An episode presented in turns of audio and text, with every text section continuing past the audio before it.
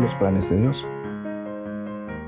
El plan de Dios no siempre es lo que nosotros pensábamos que iba a ser, porque nuestros pensamientos no son los mismos pensamientos de Dios. Pero el plan de Dios es siempre lo mejor, aunque no lo entendamos en el momento. Sabemos, sin embargo, que en todas las cosas Dios trabaja en conjunto para el bien de los que le aman. Romanos 8:28. Sabemos que cuando Dios cierra una puerta se abre otra.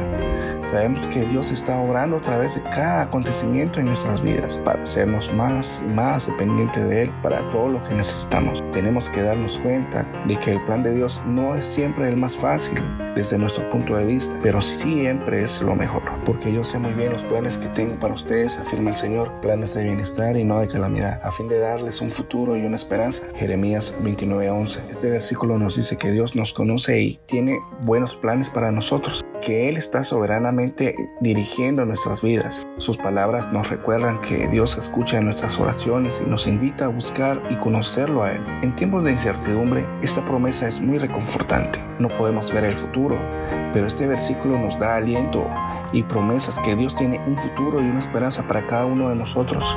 Dios ve nuestro futuro antes de que se convierta en nuestro presente. Él ve el comienzo de nuestra vida y Él ve el final y todo lo demás. Tus ojos vieron mi embrión y en tu libro se escribieron todos los días que me fueron dados cuando no existía ni uno solo de ellos. Salmos 139, 16.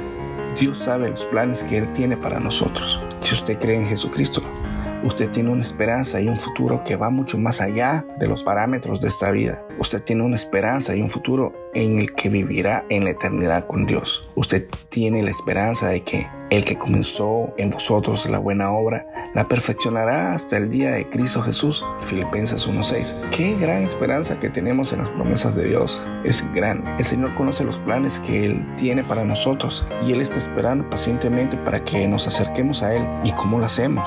orando. Nuestras oraciones son de vital importancia en nuestra vida porque las batallas se ganan en la oración. En la oración el pecado y el desaliento son vencidos y Dios es exaltado. Cuando Dios es exaltado, Él nos habla a través del Espíritu Santo que va a ser nuestra fuerza motivadora. Incluso cuando fallamos en algunos de nuestros esfuerzos humanos, no hay que rendirse y confiar en Él para que siga siendo nuestra fuerza. Debemos mantener nuestros ojos en Él y no en el mundo y seremos más que vencedores. Dios te bendiga.